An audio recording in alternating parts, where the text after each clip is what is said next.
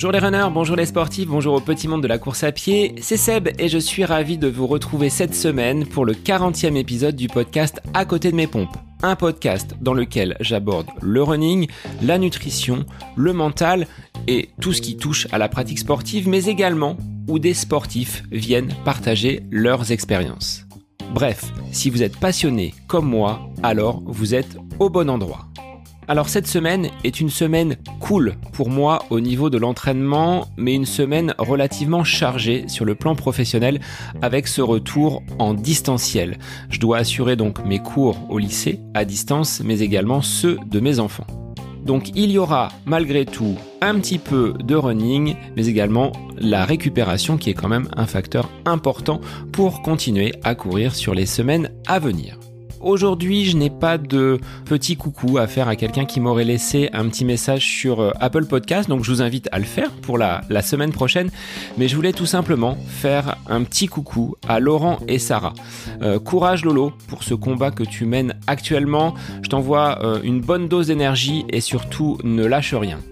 Alors ne rien lâcher, c'est au programme de ce 40e épisode j'ai eu l'immense plaisir de recevoir l'ancien footballeur professionnel Denis Troc. Alors pour moi, footballeur amateur, euh, je dirais pas que c'est une consécration, mais voilà, je touche du doigt des personnages, des personnes, des sportifs que je voyais auparavant à la télé.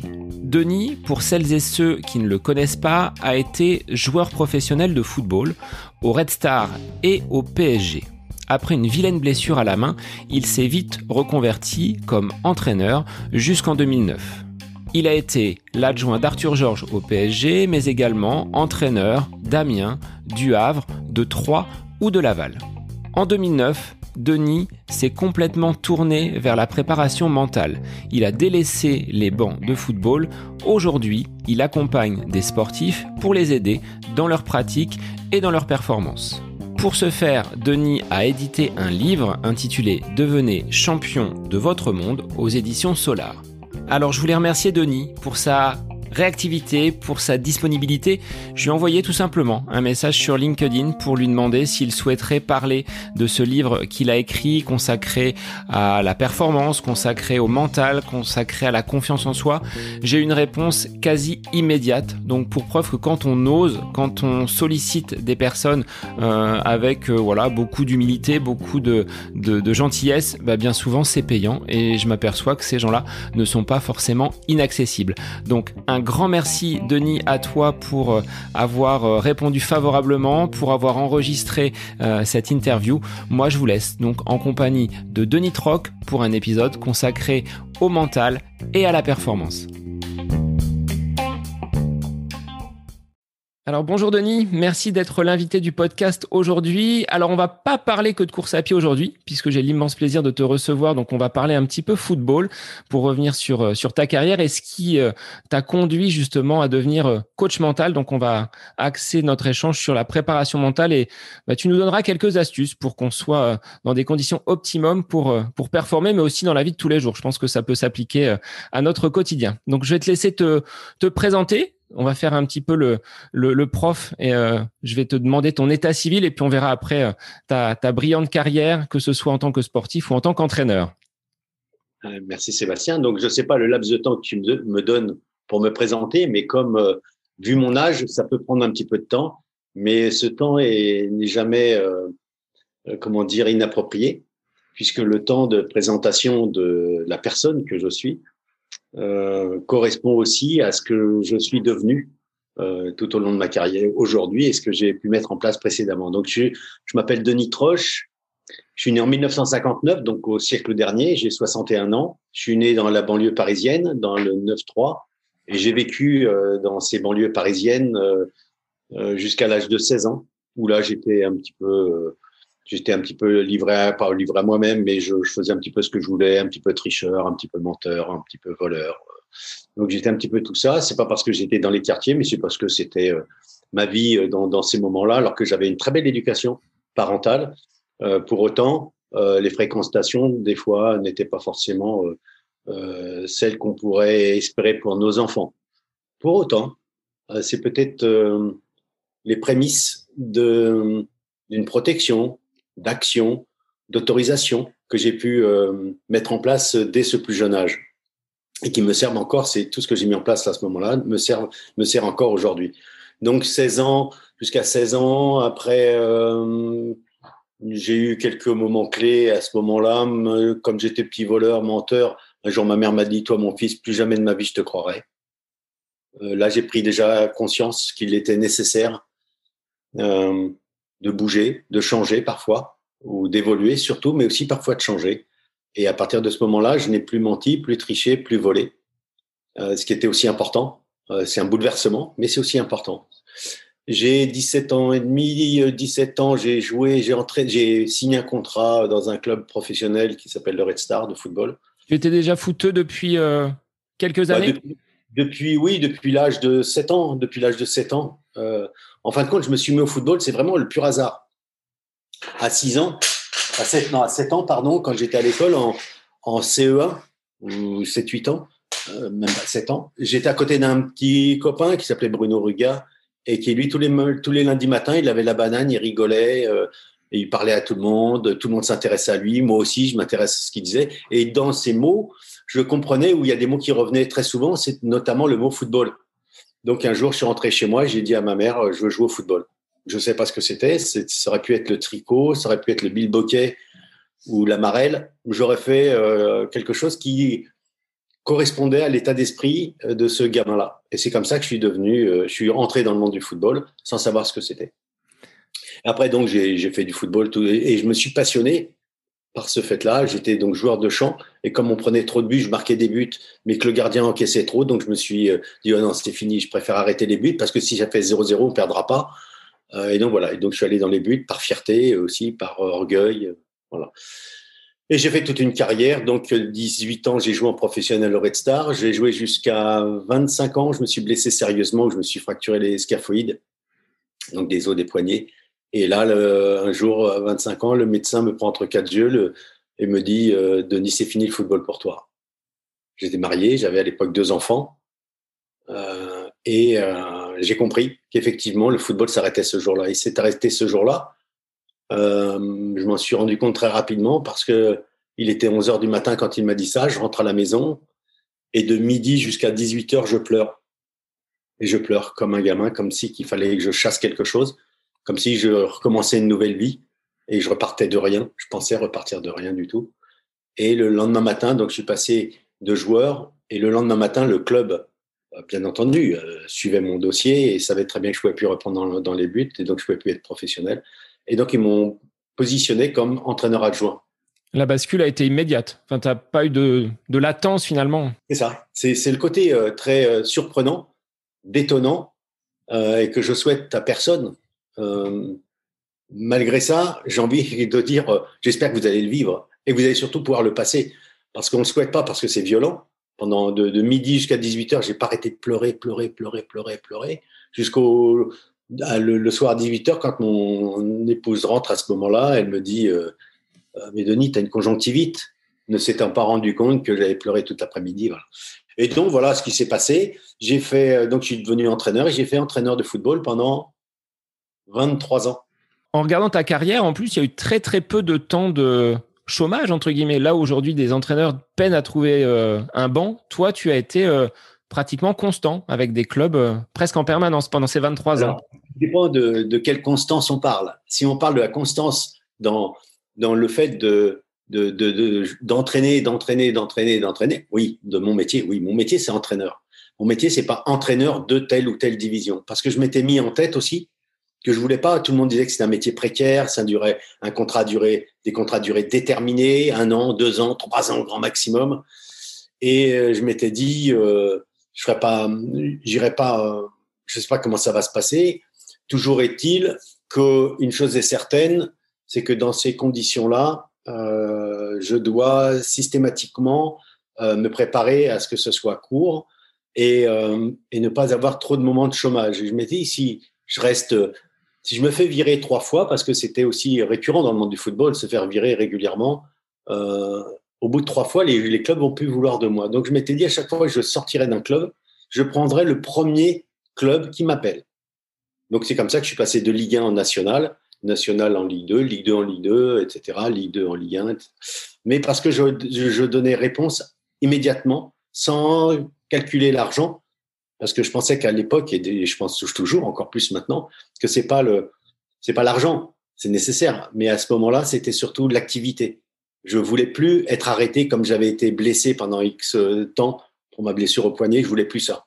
C'est trop, c'est trop douloureux et ça n'a pas, ça n'avait pas d'issue. Alors que je me suis, dit, je vais rebondir, je vais rebondir sans arrêt.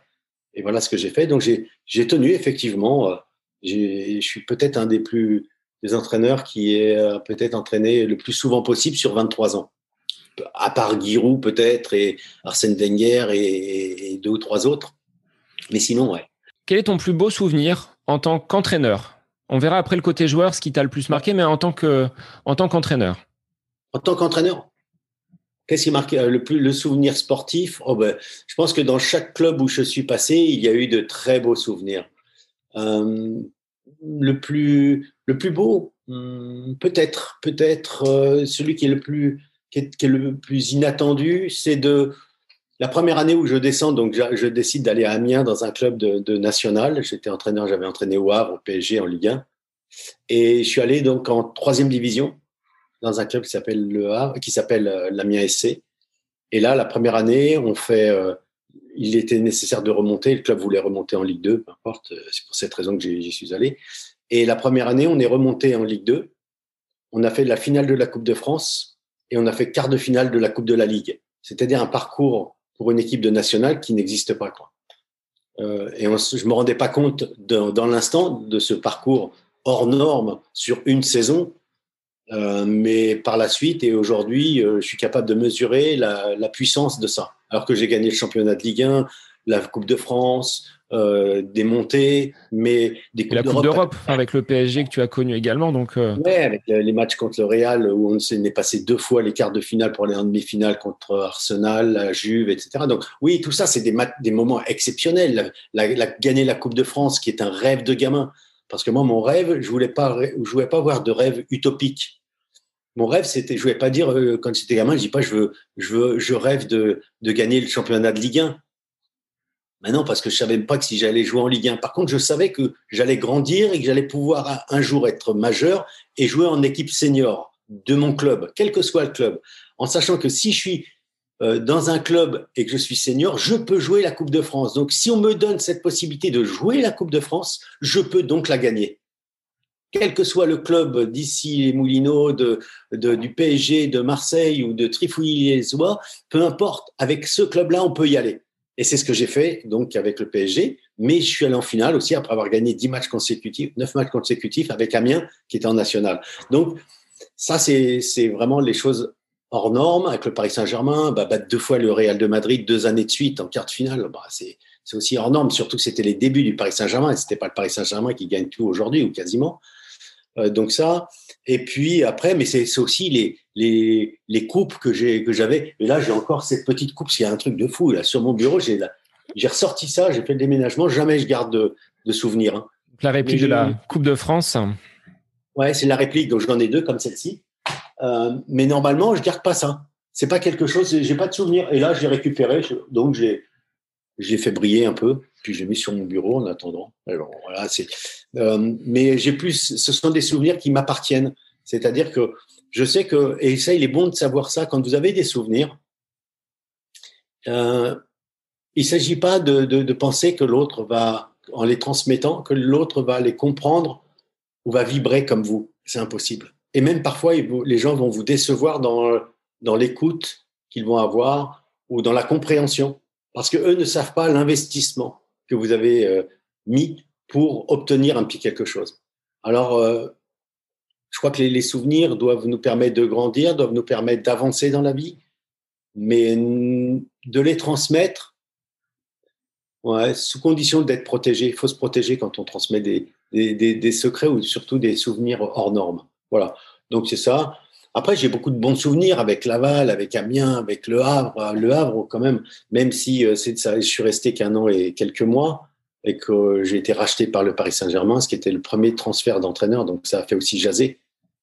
Mais je suis resté l'année où je suis resté au Havre, on a fini dixième du classement depuis 35 ans. Euh, il n'y a jamais eu un meilleur classement que celui de dixième en Ligue 1. Donc ça, je suis fier aussi de ça, de, ces moments-là. Euh, voilà. Donc euh, heureusement, heureusement, dans une carrière d'entraîneur, il est bon d'avoir de très bons moments comme celui-ci parce que il est bon aussi de savoir que quand vous êtes manager, que ce soit dans le monde du sport ou que ce soit dans le monde de l'entreprise, vous transmettez beaucoup, vous donnez, vous êtes très altruiste, vous êtes dans le don de vous-même et vous encouragez les autres. Vous leur dites c'est bien, continue comme ça, on va y arriver, tu vas y arriver, c'est bien, tu vas voir demain, tu as évolué, tu as grandi, bravo, ce que tu me fais aujourd'hui, c'est magnifique, etc. On, a tous, on donne toutes ces choses-là. Et le problème, le gros, gros, gros problème, c'est qu'il n'y a quasiment zéro retour humain. On le voit souvent, c'est-à-dire que quand l'équipe gagne, on dit voilà, les joueurs ont fait le travail, et quand euh, il y a quelque chose qui ne va pas, le fusible, c'est l'entraîneur. Euh, justement, là, justement, je voudrais me, me, positionner par rapport à tout ça. La première des choses, c'est qu'on donne, nous, beaucoup d'encouragement pour les autres. Mais les, les collaborateurs ou les joueurs ne vous renvoient quasiment jamais ou quasiment jamais un, un joueur vient vous voir, dit coach, c'était super bien aujourd'hui à l'entraînement. Merci pour l'entraînement que vous nous avez donné. Et je crois que dans le monde de l'entreprise, c'est la même chose. On oublie de remonter les signes de reconnaissance que l'on peut avoir pour les managers. Donc là, je suis en train de travailler sur ça pas pour, sur moi, mais sur cette façon-là. pour Sur cette façon de communiquer, finalement, oui. communiquer et de manager. Et pour revenir sur euh, l'expression qui est de dire euh, si l'équipe gagne, c'est grâce aux joueurs et si elle perd, c'est à cause de l'entraîneur. Euh, moi, j'avais, j'ai jamais utilisé cette expression, mais mon expression était celle-ci. Ce que je disais aux journalistes quand de temps en temps il y avait beaucoup d'humilité qui sortait de moi, ou, parfois pas, hein, mais je disais si l'équipe perd, c'est à cause des joueurs. Si elle gagne, c'est grâce à moi. Alors le journaliste, tout de suite, il dit non, non, vous voulez dire que quand ça gagne, c'est grâce aux joueurs et quand ça perd, c'est à cause de vous. Je dis non, non, non, non, non, non. Quand l'équipe gagne, c'est grâce à moi. C'est grâce à Denis Troche qui est en face de vous. Si l'équipe perd, c'est à cause des joueurs. Et je vais vous expliquer pourquoi. Parce que moi, avant chaque match, je donne une façon de travailler, une stratégie. Et si cette stratégie qui est une stratégie qui est faite pour gagner. Si on gagne, c'est que les joueurs ont respecté les consignes et la stratégie mise en place. Et si on perd, vous pouvez regarder, ils n'ont pas respecté ça, ça et ça, qui étaient des points importants. Donc vous voyez que quelque part, sinon, euh, euh, on a une épée de Damoclès au-dessus de la tête, et sinon, on se fait harakiri euh, à la fin de chaque défaite. Donc ce qui n'est pas possible. Donc c'est pour cette raison qu'il est nécessaire, quand on est manager, quand on est entraîneur, de se protéger. Et c'est une très belle protection parce qu'en plus, j'y crois à cette chose-là. Alors, est-ce que c'est, euh, de ton regard d'entraîneur, plus facile d'avoir entraîné des très très grands joueurs qui ont déjà euh, euh, une culture tactique, un potentiel, que des joueurs qui seraient bon de national ou d'un niveau inférieur. Est-ce que la marge de progression, la façon de les conduire est plus simple avec les grands qu'avec des joueurs qui sont de, de division inférieure? Euh, c'est une gestion humaine. Après, c'est l'angle que l'on va prendre pour accompagner ces personnes-là, qui va vous donner la, qui va vous alourdir la tâche ou au contraire qui va vous l'alléger. J'ai eu euh, et à la fois la lourde tâche et à la fois le privilège de pouvoir entraîner à 25 ans des internationaux qui étaient que j'avais qui j'avais joué et que j'ai dû entraîner. Donc c'était très difficile au départ, mais c'est la plus belle, le plus bel apprentissage qu'il puisse y avoir parce que vous ne pouvez pas euh, montrer quelque chose de plus que ce qu'ils savent déjà faire. Euh, j'étais jeune entraîneur, donc j'avais des connaissances parce que j'avais déjà les diplômes, mais pas non plus euh, hors normes. Et il faut malgré tout les faire avancer, les motiver, leur donner la possibilité de se sublimer. Donc, ouais, c'est un angle d'approche. Et avant de trouver le bon angle, celui qui vous correspond, euh, il est nécessaire euh, d'avoir un bon apprentissage. Et j'ai eu cette chance de pouvoir euh, travailler avec des, des, personnes de, très haut niveau et des personnes aussi qui n'avaient pas forcément ce très haut niveau et qui étaient tout autant intéressantes. Donc il faut prendre et à la fois le niveau de, division dans laquelle vous travaillez, mais aussi à la fois donner euh, être sensible à l'unicité, à la singularité de chacune des personnes qui est autour de vous, que vous accompagnez, que vous entraînez parce que c'est aussi ce qui a fait ma force, je crois. Et j'ai ramené toujours systématiquement à une seule et même chose, c'est-à-dire que le discours, euh, qu'il soit, euh, comment dire, descendant ou ascendant en fonction euh, de, des personnes. Euh, si vous êtes autoritaire, si vous êtes, eh bien, moi j'ai toujours essayé de ramener le, discours et le langage à une seule et même chose, c'est le bon sens. J'ai toujours, j'ai dit, est-ce que tu penses que c'est que c'est logique? Est-ce que c'est normal? Est-ce que ça a du sens de faire ce que tu ou ce qu'on ou ce que je suis en train de mettre en place? Donc voilà, et à partir de ce moment-là, Personne ne peut aller à l'encontre de ça. C'est un truc de fou. Mais tout le monde peut trouver euh, ce que j'ai appelé l'effet hamburger, où chacun donne son idée, son avis, etc. Et finalement, un hamburger, c'est bon quand ça a deux niveaux, trois grands maximum, les Big Mac peut-être. Mais une fois que ça a six ou sept niveaux, de six ou sept couches, c'est plus un hamburger, ça se mange plus comme un hamburger et c'est indigeste.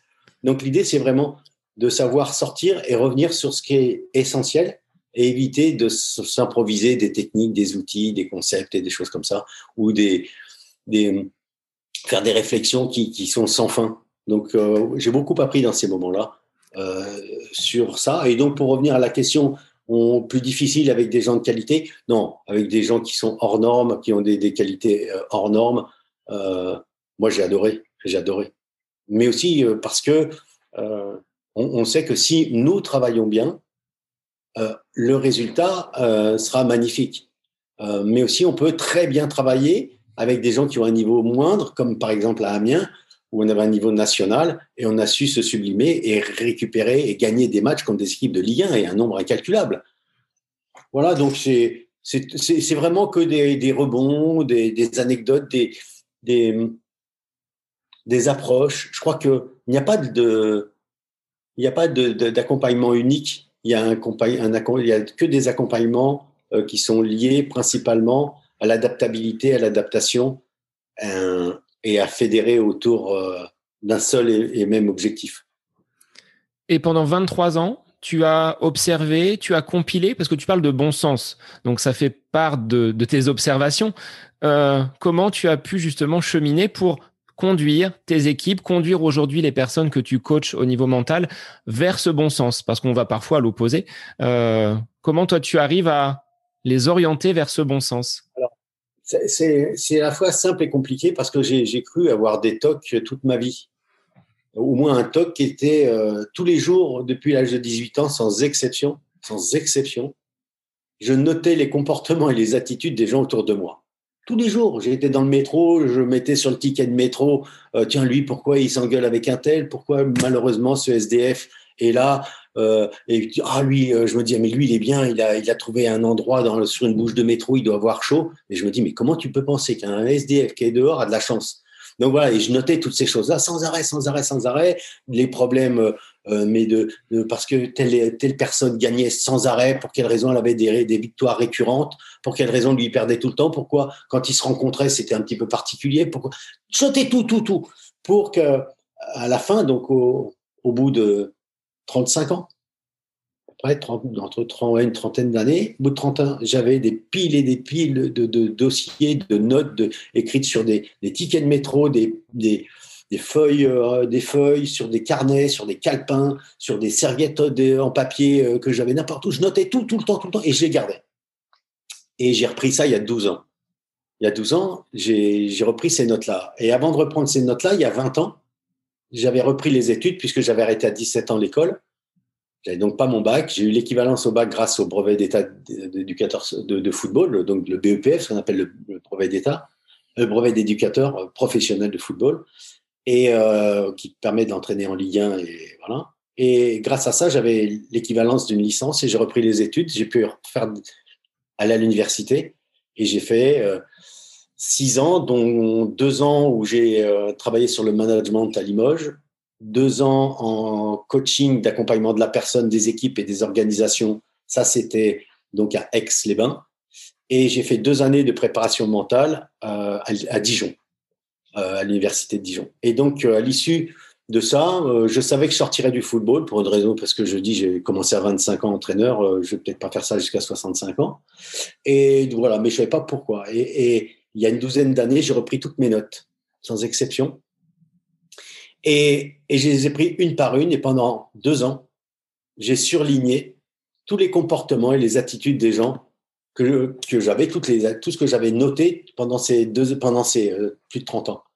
Et je me suis rendu compte qu'avec ce stabilo jaune, en, en, en stabilotant tout ça, je me suis rendu compte qu'il y avait près de la moitié des notes qui étaient résolues par des outils connus, reconnus, euh, que, que j'avais pu euh, apprendre dans mes formations, que ce soit à l'école ou en formation, euh, avec l'analyse transactionnelle, la systémique, la gestalt, le, la PNL et tout ce que tu veux imaginer en management et en psychologie. Donc, j'ai surligné tout ça et je me suis rendu compte qu'il y avait des notes qui n'étaient pas surlignées. Donc, il n'avait normalement pas d'outils que je connaissais à l'époque. Et j'ai regardé toutes ces notes et je me suis dit, bah, ça maintenant, sans outils, je pourrais régler ça, sans outils, je pourrais régler ça, ça, ça et ça et ça. Et finalement, je me suis dit, mais je peux quasiment tout régler, même les notes qui étaient surlignées avec des outils reconnu. Et je dis, mais et c'est quoi? Qu'est-ce qui, qui, sort de ça? Et là, je sais pas, j'ai eu un flash. Je dis, mais c'est le bon sens. C'est que du bon sens, en fin de compte, tout ce que j'ai noté depuis, depuis 30 ans. Et en me disant ça, j'ai dit, stop, c'est bon. Et pendant plus de 18 mois, j'ai travaillé sur la théorisation du bon sens. Qu'est-ce que le bon sens pour moi? Qu'est-ce que le bon sens pour toi? Quel est le bon sens pour nous deux, pour un binôme? Quel est le bon sens pour une équipe? Quel est le bon sens pour un groupe, une entreprise, un club, une organisation? Et j'ai travaillé là-dessus sans arrêt. Pour euh, finalement, à l'issue de, de, ces travaux, où j'allais chercher des notes, j'allais, je, prenais euh, rendez-vous à des psychiatres, psychanalystes, psychologues, des, managers de hautes entreprises, des gens, mais totalement en dehors du football. Et, à l'issue de tout ça, je me suis dit, euh, ok, il faut que je transmette. Et c'est comme ça que j'ai travaillé et j'ai transmis. Euh, je voulais faire quelque chose qui sortait de l'ordinaire, c'était qui n'était pas, qui m'appartenait, qui était mon domaine d'expertise, puisque c'était mon chemin que j'avais théorisé, c'est-à-dire que j'avais théorisé quasiment toute ma vie grâce à des outils très simples liés au bon sens. Et cette théorisation m'a amené à, me positionner dans l'accompagnement, parce que je savais, comme il m'avait manqué des milliards de choses quand j'étais gamin, mais les milliards de choses, c'était des choses très simples. Euh, et qu'on m'avait pas transmises chez moi, à l'école, à l'université, dans les formations. C'est par exemple, on m'a pas appris à avoir confiance en moi m'a pas appris à prendre des décisions, m'a pas appris à me sublimer. Et pourtant, il faut toujours être meilleur la veille qu'aujourd'hui, meilleur demain qu'aujourd'hui, etc. On m'a pas appris, euh, donc tu dis l'estime, on m'a pas appris plein de choses simples. Et je suis revenu sur les choses les plus simples. Qu'est-ce qu'on a besoin au quotidien? Bah, Prendre des décisions. Ouais, on en prend 35 000 par jour quand même. On prend 35 000 décisions par jour, donc 99,7% des décisions qu'on prend sont inconscientes. Et d'un point de vue éducatif, on nous apprend à prendre des décisions sur les 0,3%. Donc, je me suis arrêté là-dessus et j'ai travaillé euh, sur ces prises de décision inconscientes, notamment parce que les autres, je pense, euh, parce que quand on fait les prises de décision conscientes, on, fait deux colonnes en règle générale. J'exagère un peu. Euh, la colonne de droite, les positifs, les côtés positifs, négatifs, les pour, les contre, les voilà, etc. Et finalement, c'est comme en politique, hein, ça se termine à 49-51, tu vois. Et finalement, parce que ton cerveau, il va rééquilibrer l'une des deux colonnes. Tu vas dire, ah bah non, quand même, faut pas exagérer. Et finalement, c'est comme ça. Et je me suis dit, donc, euh, il faut sortir de là pour euh, savoir comment on peut prendre des décisions instinctives, intuitives, qui sont proches de la réalité, tout de moins qui sont proches de, ta survie déjà, de ton état primaire et de la manière dont tu pourrais gagner du temps. Et je me suis rendu compte que c'est pour cette raison que les footballeurs, on dit toujours qu'ils n'ont pas de cerveau. Je les comprends, les gens qui disent ça, parce qu'ils ont raison. J'ai été footballeur, on n'a pas de cerveau, on réfléchit pas. Et pourquoi? Bah, Tout simplement parce que si on réfléchissait, on perdrait du temps pour agir. Et en perdant du temps pour agir, on ne serait pas sportif de haut niveau. Parce que si on réfléchit quand le ballon va arriver, s'il a une trajectoire haute, basse, liftée, plongeante, si l'herbe est mouillée, si les choses comme ça, les, c'est très clair. Hein. Oui, euh, en tant que gardien, il fallait être euh, voilà, dans l'instinct. C'est, euh, tu dois être instinctif, tu, dois, tu, dois, tu dois jouer. Bien sûr, tu dois travailler tout ce qui est rationnel, pragmatique, et, être conscient de, ton travail effectué, mais tout ce que tu emmagasines, tu ne peux pas tout maîtriser. Par contre, quand il y a une action ou quelque chose qui arrive, ton cerveau, avant même que tu ne réfléchisses ou que tu lui poses la question, il y a déjà la solution. Donc l'idée, c'était de trouver ce mécanisme-là. Donc c'est ce que j'ai fait et ça marche euh, relativement bien, pour ne pas dire très bien, puisque plutôt que d'être dans la réaction ou dans l'action, on devient dans l'anticipation. C'est qu'on a un temps d'avance sur euh, le commun des mortels parce qu'on ne réfléchit pas, parce qu'on laisse faire son intuition. Mais pour ça, il faut avoir confiance en soi. Et là, la confiance en soi, ça devient l'une des grosses problématiques de vie, puisque la confiance en soi, on en a besoin dans 100% des cas que l'on perçoit dans une journée. Alors c'est justement ce que tu euh, ce que tu mets en avant donc dans ce livre euh, devenez champion de votre monde que tu as que tu as écrit. Il y a au cœur de ce livre une boîte qui est la boîte de confiance. Est-ce que tu peux expliquer aux auditeurs euh, à quoi elle correspond et qu'est-ce qu'on va pouvoir mettre dedans justement pour gagner et avoir confiance en soi? Comme j'avais pas de réponse à la question euh, qu'est-ce que la confiance en soi, je, je suis allé d'un point de vue très pragmatique avec mon cerveau de footballeur à l'époque et aujourd'hui encore. Euh, C'est-à-dire, j'ai dit, oh, je sais pas, ben, qu'est-ce qui me passe par la tête? Je dis confiance en soi, donc c'est en moi. Oh, déjà, confiance en moi, c'est celle qui est au fond de moi. Donc j'ai imaginé que la confiance était au fond de moi. Je me suis dit dans ma tête non parce que je me rappelle gamin, ma tête me faisait dire des bêtises, mentir, etc. Donc c'est au fond de moi. Je vais dire plus avec mes tripes, dans mes tripes, avec mes émotions et les valeurs qui, me correspondent. Donc je me suis dit c'est au fond de moi, dans mes tripes. Après, je me dit, OK, c'est au fond de moi et ça, ça navigue, c'est quoi? Et j'ai dit, ah, et si c'était une petite boîte? On imaginait une petite boîte avec marqué dessus la boîte de confiance de Denis aura la boîte de confiance de Sébastien. Chacun d'entre nous a une boîte simple, hein, comme celle-ci, qu'il a reçue à la naissance. Et imaginons qu'on ait, chacun d'entre nous ait reçu cette boîte. Et moi, j'ai reçu cette boîte à ma naissance. Je me suis dit, stop. Quand je me suis, j'ai regardé cette boîte tout de suite à ma naissance, j'ai regardé cette boîte, j'ai dit, ah, super, une boîte de confiance. Et quand je l'ai ouvert, oh, quelle surprise. Elle était vide. Cette boîte était vide. Et là, tu te dis, mais merde, on me donne une boîte de confiance et cette boîte de confiance est vide. Et là, on se pose des questions. Et la première question est de dire, mais c'est honteux. Mieux vaut ne rien donner plutôt que de donner quelque chose de vide. Et quand on réfléchit trois secondes, on se dit, mais non, c'est certainement le plus beau cadeau qu'on ait pu nous faire. Une boîte de confiance vide, puisque on va pouvoir remplir cette boîte de confiance de tout ce qu'on a fait de bien de notre naissance jusqu'à aujourd'hui. C'est-à-dire toutes les relations positives qu'on a pu avoir, les, réussites scolaires, les réussites universitaires, les réussites sportives, les réussites amicales, les moments de fierté, toutes ces choses qu'on a fait de bien dans notre vie, c'est-à-dire tous les jours, tout ce qu'on a fait de bien depuis notre naissance, il y a 30 ans, il y a 10 ans, il y a 5 ans, il y a 3 mois, hier, aujourd'hui, on va remplir de toutes ces choses qu'on a pu mettre, on va remplir cette boîte. Et cette boîte, elle accepte tout ce qu'on a fait de bien et on pourra continuer à la remplir demain et après-demain. Et il faudra la remplir encore demain, après-demain et tous les jours. Tout ce qu'on a fait de bien, on remplit cette boîte. Pourquoi? Bah, Parce que cette boîte, elle est, elle est magnifique. Personne ne la voit. Elle est au fond de vous. Personne ne sait ce que vous avez mis à l'intérieur. Donc, c'est quand même extraordinaire d'avoir quelque chose. C'est pas un carnet sur lequel vous avez écrit. Et si un carnet intime et quelqu'un le regarde, le trouve et vous met en porte-à-faux. Non, non, là, personne ne sait ce qu'il y a à l'intérieur. Mais elle a quand même une particularité, c'est que cette boîte de confiance, avec la vie, les aléas de la vie, elle se cabosse. On peut voir que cette boîte, elle est vraiment cabossée, celle qui, qui est au fond de nous. Elle, a vécu un petit peu, oui. Elle a vécu, elle a vécu euh, à l'âge de nos artères, à l'âge de notre cœur, à l'âge de notre cerveau, à l'âge de la volonté qu'on a eu de mettre quelque chose à l'intérieur. Et, elle a tellement de belles choses à l'intérieur que malheureusement, la vie va la, va la cabosser ou la faire fuir.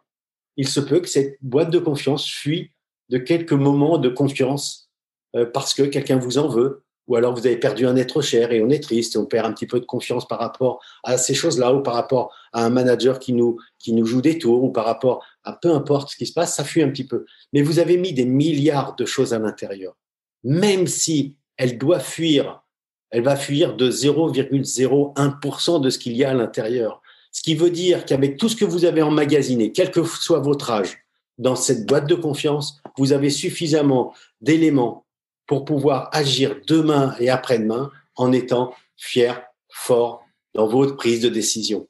Surtout, n'oubliez jamais de remplir cette boîte de confiance qui est la vôtre. Ne dites pas ce que vous mettez dedans, mais sachez qu'elle sera toujours avec vous, elle vous suivra à tout jamais et vous sortira bien entendu d'encombres inimaginables. Et on peut la remplir en pensant chaque jour à des choses qui sont peut-être dans notre passé qu'on n'imaginait plus, auxquelles on ne pensait plus, et qu'on va pouvoir de nouveau injecter à l'intérieur. Exactement. Vous faites non seulement le quotidien, vous pouvez mettre comme moi j'ai mes enfants qui disent à leurs enfants, donc à mes petits enfants, tous les soirs, de mettre quelque chose dans leur boîte de confiance. Donc vous pouvez transmettre ça à n'importe qui, tout le monde comprend et tout le monde sait que vous soyez manager, collaborateur, dirigeant d'entreprise, euh, femme au foyer, homme au foyer ou gamin vous pouvez mettre à l'intérieur de cette boîte tout ce que vous voulez, parce que souvent, on vous rappelle les choses compliquées de la journée. Et vous-même, vous vous rappelez les choses compliquées de la journée ou des choses non réussies. Mais on oublie de, se dire qu'il y a 90% des choses qu'on a réussies dans une journée. Mais on les oublie facilement pour laisser place aux erreurs, aux contestations. Et ouais, c'est ça, toutes ces choses qui pourraient nous empêcher, toutes ces interférences négatives. Dans les personnes que tu coaches et que tu accompagnes, c'est bien souvent vers euh, cette boîte de confiance que tu les orientes avec ce bon sens parce qu'ils ont peut-être tendance parfois à pointer que le côté négatif de la situation qu'ils te, présentent. Comment tu fais pour les euh, faire switcher et les orienter vers euh, cette boîte qu'ils ignorent, bah, comme moi j'ignorais avant de, lire ton livre? Alors, il y a plusieurs choses. Il y a les gens qui ignorent, qui l'ignoraient et qui se disent, oh, c'est quand même euh, extraordinaire. Euh, d'autres qui, disent bah oui, euh, c'est du bon sens paysan, j'allais dire parisien, mais on peut dire du bon sens portugais, du bon sens n'importe quoi. Peu importe, c'est très simple, mais au moins on matérialise nos pensées. Et quand on matérialise ces pensées, on a une réflexion rationnelle de qui l'on est. Alors que souvent, ouais, mais ils sont tous pareils, ils ont tous la même chose, on est comme les autres, on se compare, on juge, alors que là, c'est nous et on est face à nous-mêmes quand on remplit cette boîte de confiance. Et ça, c'est hyper important. Et effectivement, pour les sportifs, souvent, euh, quand je les, récupère, les sportifs de très haut niveau, hein, je dis mais qu'est-ce que qu'est-ce qui t'amène? Il me dit euh, j'ai pas confiance en moi ou j'ai pas de mental. Ah ouais. Le mec, il a sauté 6 euh, mètres en hauteur, ou il a, il a couru le 100 mètres en moins de 10 une, ou il a, il a gagné la Coupe du Monde, mais il vient et dit j'ai pas confiance en moi. Et donc, euh, je lui dis, mais qui t'a dit ça? Il me dit, bah, mon entraîneur. Mais je dis, t'es d'accord avec ça? Il me dit, bah oui, il a raison. Hein. Donc, ça veut dire qu'on arrive à s'auto-persuader ou se persuader quand il y a une autorité ou une personne, un tuteur qui vous dit que euh, vous perdez la confiance, que vous êtes moins bien, etc. Et donc, il est bon de rappeler que ça, ce ne sont pas les autres qui vous disent si vous devez avoir confiance en vous, mais c'est vous-même vis-à-vis de vous-même. Et donc, cette boîte de confiance, elle nous ramène à nous-mêmes. Et elle nous ramène au fait que on ait pu faire quelque chose, c'est-à-dire, euh, certes, on n'est peut-être pas dans l'instant le meilleur, mais on a fait des choses importantes. Par exemple, moi, je me rappelle très bien aussi qu'on me demandait, euh, euh, qu'on me dit à chaque fois, j'ai fait prépa mentale. C'est pour ça que la préparation mentale, c'est bien, mais ça ne suffit pas. C'est un outil pour moi. C'est comme le plus important, c'est la personne, c'est soi-même, se connaître et, travailler sur des choses fiables. Après, que ce soit du management, de la prépa mentale ou autre. Et on travaille en préparation mentale sur deux objectifs en règle générale. Alors là, je vais peut-être me mettre à dos certains préparateurs mentaux. Hein. Je suis, j'ai fait des expertises en préparation mentale, mais on dit il y a deux, il y a en règle générale, on se fixe des objectifs de moyens ou de confort et des objectifs de résultats. C'est-à-dire que soit on tente, on dit voilà, je, cherche, je vais chercher un résultat, ou alors je vais mettre en place tout un process qui va m'amener le résultat. Il y a d'un côté, c'est plus anxiogène plus stressant de, penser aux résultats, mais certains ont besoin de défis et, ont besoin d'aller là-dessus. Et d'autres ont besoin de confort, de temps, de réflexion pour atteindre. Et la finalité est peut-être la même. Pour autant, je pense qu'il y a autre chose de plus important pour moi comme objectif. Celui qui vous évite de vous projeter dans quelque chose qui est inimaginable ou, ou imaginaire, c'est-à-dire dans visualiser un résultat positif. Pour certaines personnes, c'est impossible. Pour d'autres, c'est possible. Mais quand ça n'arrive pas, eh bien, ce n'était qu'un leurre et ça les dégoûte quelque part d'y retourner euh, ou de se replonger là-dedans. Et moi, je pense qu'il y a autre chose, c'est ce que j'ai appelé, moi, les objectifs de résultat. C'est-à-dire que chacun d'entre nous, on avance dans la vie et on, accumule des résultats. Euh, des résultats, ça peut être dans un match, tu peux très bien perdre un match et tu vas aller rechercher tout ce que tu as fait de positif à l'intérieur de ce match-là tu vas le référencer en disant, ça, je sais que c'est récurrent chez moi, je suis capable par exemple, dans un match ou dans un marathon ou dans une course ou dans n'importe quoi, ou dans une intervention d'entreprise. C'est-à-dire, ça, de toute façon, euh, être dans l'engagement, j'y serai tout le temps parce que c'est en moi. Donc ça, c'est ce que j'ai appelé, moi, des objectifs de réalisation. On, finalement, on voit que ça, c'est réalisé à chaque fois. Et ça nous donne la possibilité de ne pas repartir à zéro, mais de repartir avec des bagages. On pose des jalons déjà, finalement, euh, établis. Et après, tu n'y penses même plus puisque tu l'as intégré, que tu étais dans l'engagement, tu étais courageux, tu étais ceci et qu'on ne peut pas te le reprocher. Tu vas aller rechercher autre chose, mais pas ça. Parce que si souvent, tu remets tout en question, tu rates quelque chose et tu remets tout en question et tu veux revisiter tout. Non, il n'y a pas à revisiter tout. Il y a simplement à revisiter ce qui n'a pas fonctionné.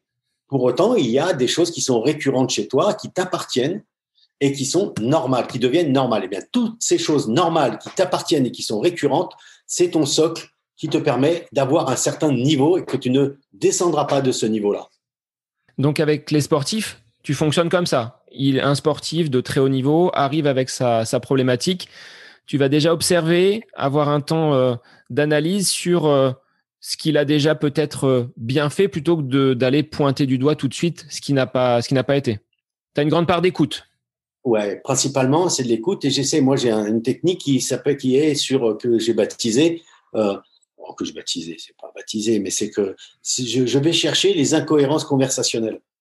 C'est-à-dire dans le discours de la personne, euh, moi, ce qui m'intéresse, c'est pas de savoir s'il court vite, s'il saute haut, s'il est euh, grand, petit, ça, je m'en fiche complètement. Ce que je veux voir, c'est l'alignement entre ce qu'il pense, euh, sa réflexion, ses émotions, et ce qu'il met en, pratique. Moi, je veux voir cet alignement si c'est clair. Et donc, j'écoute son discours. Et quand j'entends les mots, les mots, c'est pas pas le, le verbatim, c'est pas le comment dire le, mot en lui-même. Ce que je veux, moi, c'est j'entends vibrer les mots, les phrases, les expressions.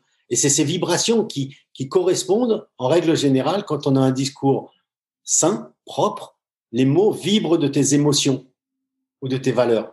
Eh bien, c'est ces vibrations qu'il faut entendre chez la personne que tu accompagnes. Et après, bien entendu, tu vas pas, dans la mesure du possible, tu ne lui poses pas de questions. Tu le laisses parler. Et il te donne les réponses aux questions que tu aurais pu lui poser. Donc ça agit comme un effet, euh, tu vas mettre en lumière des réponses qu'il a déjà en lui et qui vont finalement euh, se révéler. je vais faire lui, déjà lui donner la possibilité de, de s'entendre parler, euh, d'avoir un écho, parce que moi je parle, je parle pas de jugement, il parle et finalement en parlant, il réajuste ses propos souvent. Il n'a pas trop l'habitude de, donc c'est la confiance qu'il m'accorde, que je lui accorde, bien sûr, et euh, qui, doit matcher dans un premier temps. Il faut vraiment que la personne ait une confiance totale. Hein. Si, euh, si jamais euh, il y a le moindre faux pas, c'est fini. Donc l'idée, c'est qu'il y ait une grande confiance de manière à ce qu'il puisse avoir un écho de ce qu'il est. Une fois qu'il a cet écho-là, il a bien entendu ses propres solutions parce qu'il n'a pas attendu de Nitroche pour gagner et pour être au plus haut niveau.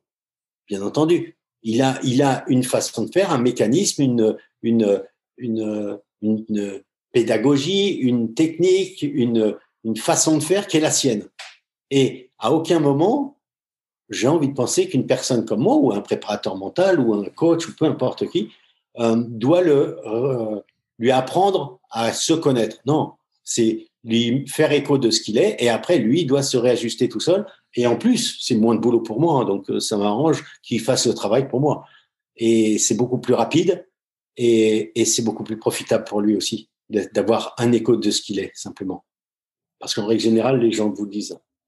Est-ce que cet euh, accompagnement, euh, tu penses que tu en faisais déjà au travers de ton coaching d'entraîneur en tant que gardien de but, d'aller peut-être invectiver tes, euh, partenaires. On n'appelait pas ça encore la confiance en soi ou la préparation mentale, mais est-ce que tu étais déjà, toi, un, précurseur dans cette dans cette activité? J'étais plutôt, euh, euh, euh, comment dire? Ouais, j'acceptais pas qu'il y ait une réponse, qu'il y ait des réponses à tout. Il fallait que je trouve aussi une solution pour moi. Par exemple, j'étais gardien de but. Là, on a vu ces dernières années, il y a comme maintenant peut-être 10 ou 15 ans ou 20 ans presque, Michael Landreau se mettre à un poteau, je ne sais pas si tu vois le truc, sur un penalty, se mettre plus proche d'un côté que de l'autre et Pour laisser le champ ouvert de l'autre côté, ouais. Ah, ça, je l'ai fait, moi, en 1979. Et ça fonctionne terriblement bien. Et ça, c'est ce que j'ai appelé la lutte d'influence. Mais c'est parce que c'était parti d'un pari avec un pote et il me dit, Denis, de toute façon, euh, je sais de quel côté je vais tirer et je suis sûr de marquer un penalty. Et donc, je lui dis, écoute, tu fais ce que tu veux, mais je suis sûr que tu marqueras pas. Tu tireras pas. Tu tireras là où j'en ai envie, du côté où j'avais envie. Et je me suis collé au poteau un poteau. Donc il était obligé de tirer de l'autre côté, sinon il me tirait sur moi. Donc je lui dis, tu vois, la lutte d'influence, je l'ai gagnée. Et après, j'ai vu les comportements des personnes quand vous sortiez du cadre de cette façon-là. Et à partir du moment où tu perturbes le, tireur, quand tu es gardien de but et tu perturbes le tireur, tu as déjà un ascendant alors que normalement, il n'y a que lui qui sait où il va tirer. Et toi, tu sais pas. Donc, tu as un temps de retard. Et moi, je voulais pas ce temps de retard. Donc, je voulais au contraire avoir un temps d'avance. Et pour avoir un temps d'avance, il fallait créer le, le doute chez la personne qui est en face de toi. Et si tu crées le doute, il se pose la question, il réfléchit. Et en règle générale, il te donne le ballon dans les bras. Donc, ça veut dire quoi? Ça veut dire que l'idée, c'est de, et à la fois de gagner la lutte d'influence euh, face à l'adversaire, mais aussi renforcer ta lutte d'influence et positiver, être positif pour toi et pour ton équipe et influencer l'adversaire euh, de par ton comportement.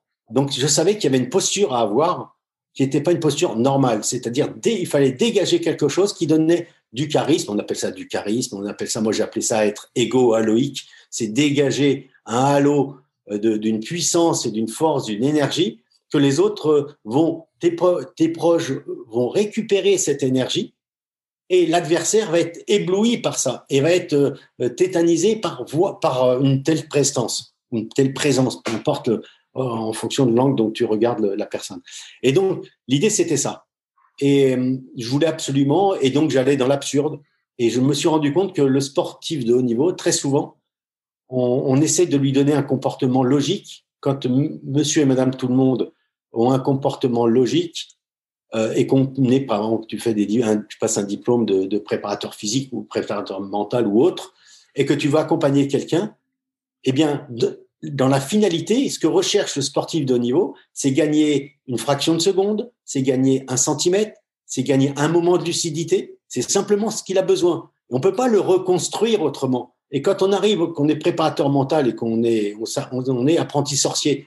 Alors il y a les gourous et les apprentis sorciers. Il y a ceux qui, avec euh, avec deux outils et trois techniques, pensent pouvoir accompagner tout le monde et que c'est bien pour tout le monde. Et puis, il y a ceux qui s'inventent euh, des choses et qui, se, qui sont euh, décrétés gourous. Mais je crois que c'est plus compliqué que ça. C'est que on, est simplement à disposition d'un athlète qui a besoin simplement de rien ou quasiment rien. Ou de, oui. alors que ce qui est, insignifiant, tu vas dire un centimètre ou un dixième de seconde à l'échelle du, du commun, on va dire. Ben oui, il y a eu sa construction, faut lui laisser ça, et faut trouver nous. Moi, je, pour moi, je pense, coach, c'est de trouver, de donner des, des, des choses, et on ne sait pas si c'est bon ou si c'est pas bon, mais lui va dire oh putain, mais ça c'est top. Et quand il dit ça, c'est-à-dire que ce qui tu lui as transmis sans le savoir, mais vraiment sans le savoir, faut pas croire que tu sais. Hein.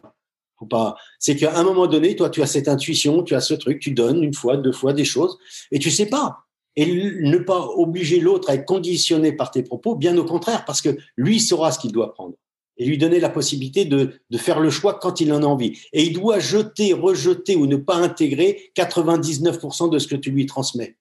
C'est d'accepter qu'il ne fasse pas, qu'il n'écoute pas ce que tu lui dis dans 99% du temps. Mais à un moment donné, il y a un petit truc qui va fonctionner. Mais tu ne sais pas si c'est la première seconde ou dix ans après, euh, mais à un moment donné, il va avoir le, le truc, il va dire putain, mais c'est bien ça. Ce sont que des, des actions éphémères et spécifiques à la personne. Donc, quand tu dois transmettre ça euh, dans des formations et qu'on te fait des formations d'un an, deux ans, trois ans, peu importe le nombre de temps, et que on dit mais ouais, mais euh, ça c'est bien, mais ce que tu vas transmettre, c'est quelque chose qui n'est même pas écrit dans les dans les manuels. Ce qui va va interpeller et qui c'est pas écrit dans les manuels dans, ce, dans cet ordre-là. Et parfois, c'est absurde. On va aller dans l'absurde parce que le sportif de niveau, pour terminer là-dessus, il, est parfois dans l'absurde. Tout ce qui marche pour euh, lui dans un premier temps, ok, tu le comprends, tout le monde le comprend, et d'un seul coup, ce qu'il faut faire, c'est le contraire. D'un coup. C'est-à-dire, le mets dans un état où, putain, il dit, mais t'as raison. Mais t'as dit un truc qui est complètement absurde, qui ne ressemble à rien, mais ça rentre dans sa normalité, de réflexion.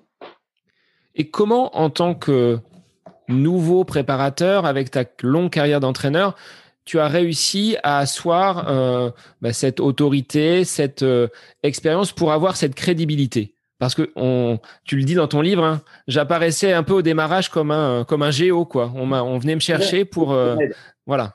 c'était ça, c'est géo du club Med qui venait, qui faisait UKD, UKIDA pour motiver les, les managers d'entreprise et tout ça.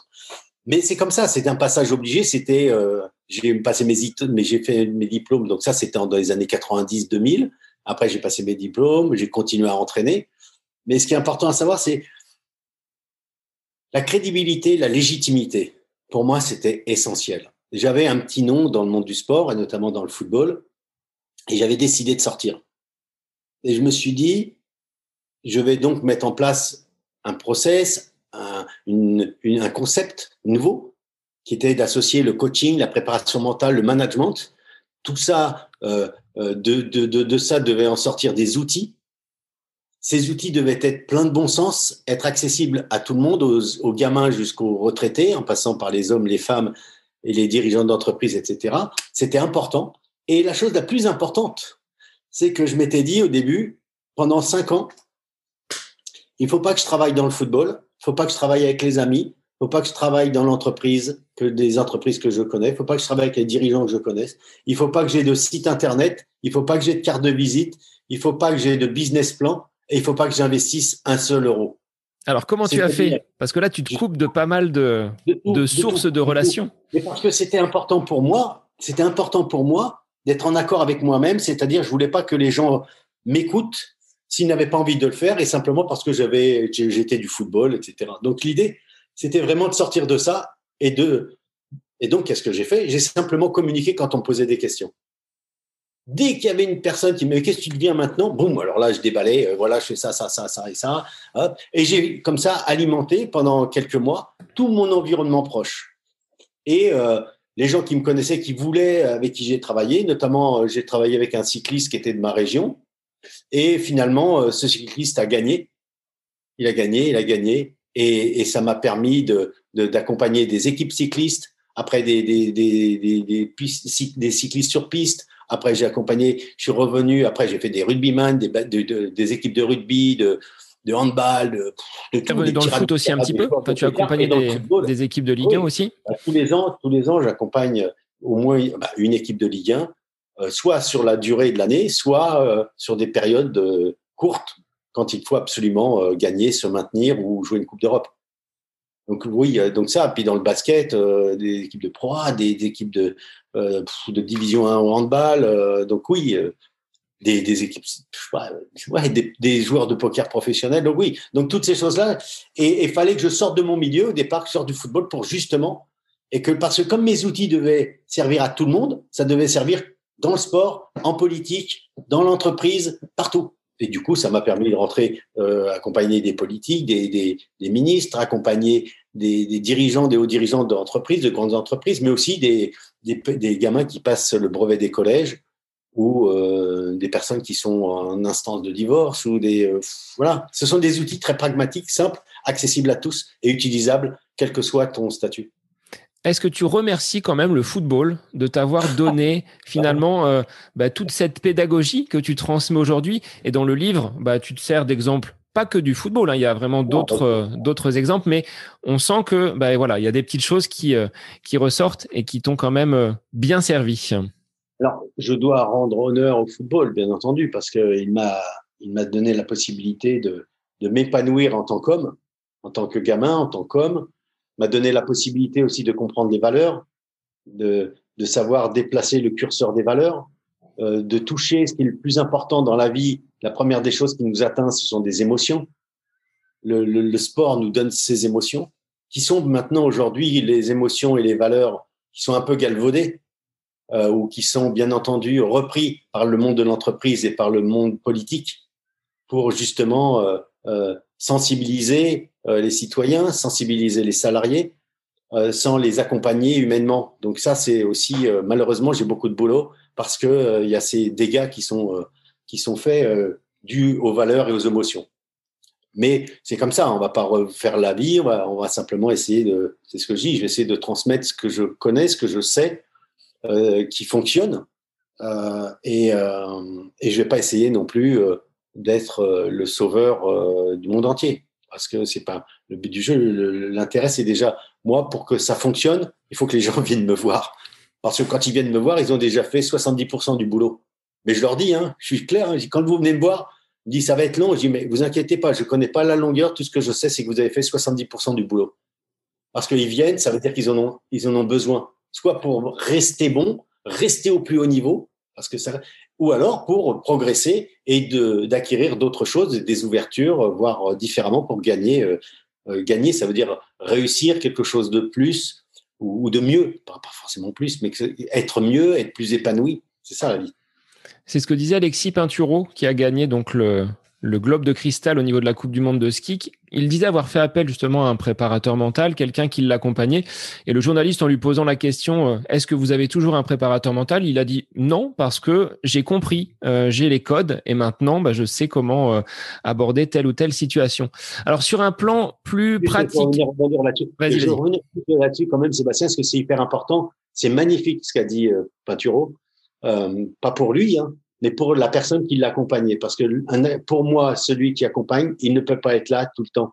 Sinon, ça devient du conditionnement. Et, le fait de lâcher un sportif comme ça, c'est la plus belle des choses. Parce que ça montre qu'on lui a transmis euh, des outils pour qu'il soit autonome et qu'il soit pas obligé de lever le doigt, l'athlète, pour venir voir. il y en a pas beaucoup comme ça, hein, parce qu'en règle générale, c'est un, métier, donc il faut en vivre. Et comme il faut en vivre, eh bien c'est comme on, on donne l'obligation aux autres, euh, on les rend malgré tout dépendants pour qu'ils reviennent. Alors que ce, qui s'est passé là, c'est magnifiquement beau parce que tous les outils que j'utilise sont des outils autonomes. Comme par exemple, as entendu, vous avez entendu, pardon, la, boîte de, confiance. Vous l'avez, elle est pour vous. Vous la transmettez à qui vous voulez, mais vous n'êtes pas obligé de demander à Denis Troche comment on s'en sert de cette boîte de confiance. C'est fait. Voilà. Donc c'est pour cette raison que le plus important, c'est l'autonomie qu'on laisse à la personne. Et dans ce contexte un peu morose, pandémie, Covid, euh, l'année qu'on a passée, est-ce que euh, les gens font plus appel à toi ou est-ce que ça reste euh, voilà dans la dans la norme? Tu disais avoir eu beaucoup beaucoup de travail en cette période-là, même en, distanciel. Oui et non.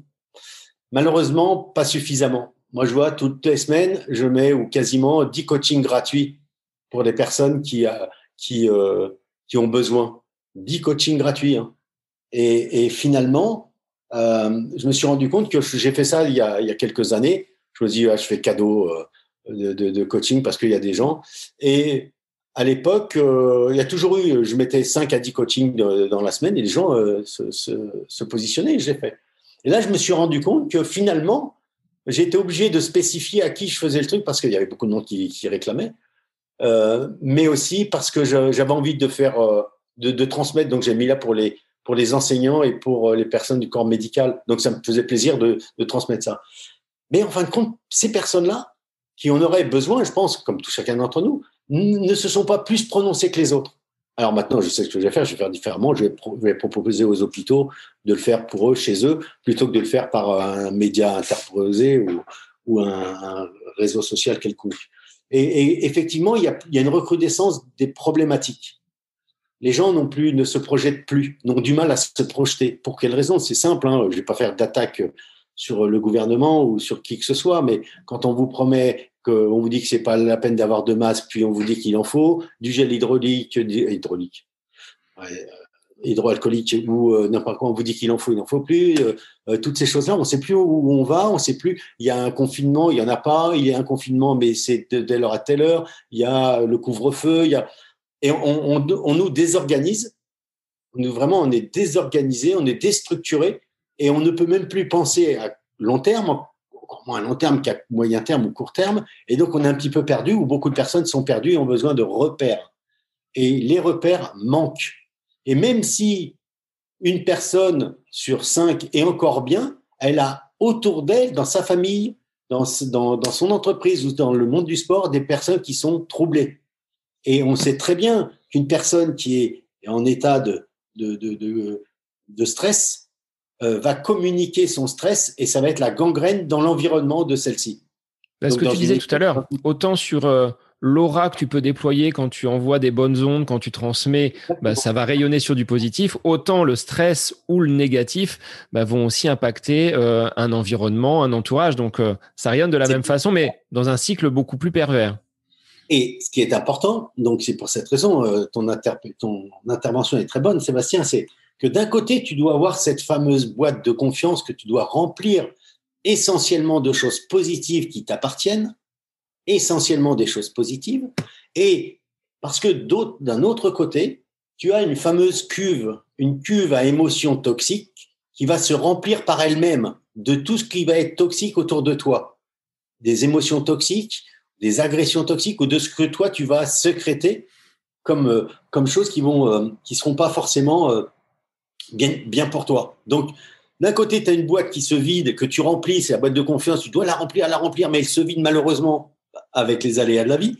Et d'un autre côté, tu as cette fameuse cuve qui se remplit d'elle-même d'émotions toxiques, d'événements pourris, et elle ne se vide pas. Il va falloir, toi, que tu vides consciemment et surtout, pour quelle raison je, t'ai interpellé là, c'est que d'un côté, tu as cette boîte de confiance où c'est positif, de l'autre, c'est négatif avec ces émotions toxiques qui te pourrissent la vie. Je dis bien les émotions toxiques parce que les émotions sont positives, elles sont là pour te protéger en, grande partie. Et, surtout, il faut séparer ce que tu mets. Il, faut savoir ce qui va et ce qui doit aller dans cette cuve à émotions toxiques et ce, qui doit, ce que tu dois mettre dans cette boîte de confiance. Et ne pas mélanger parce qu'on dit, les gens disent oui, oui, je sais. Sauf qu'ils mélangent tout. Ça veut dire que quand tu vas aller rechercher quelque chose de positif, tu es obligé de sortir à l'appel la merde qui est dans une fosse sceptique. Donc imagine, pour aller rechercher des choses positives, quand tu as mélangé toutes ces choses-là, c'est comme positif et négatif que tu mélanges, il y a plus de négatif qui ressort. Dans ta tête, c'est la même chose. Donc c'est pour cette raison qu'il faut vraiment faire le distinguo entre la boîte de confiance et la cuve à émotions toxiques. Et cette cuve à émotions, notamment dans les entraînements et pour des sportifs, euh, c'est pas toujours pris en compte. C'est-à-dire qu'on va calculer, euh, alors là, si je prends vraiment l'exemple de la course à pied, la charge d'entraînement, le nombre de kilomètres, mais sans pour autant tenir compte du stress lié à la famille, les enfants, la vie professionnelle, la maison, les parents. Enfin bon, il y a tout un tas de choses qui euh, qui s'englobent dans euh, dans cette cuve un petit peu toxique et qui à terme bah, peut conduire à une contre-performance ou à la blessure. Est-ce que ça c'est des choses que tu rencontres parmi tes, euh, tes sportifs qui disent j'ai jamais été Denis aussi en forme que sur cette semaine-là, mais je comprends pas derrière, euh, bah, j'ai pas eu le résultat escompté.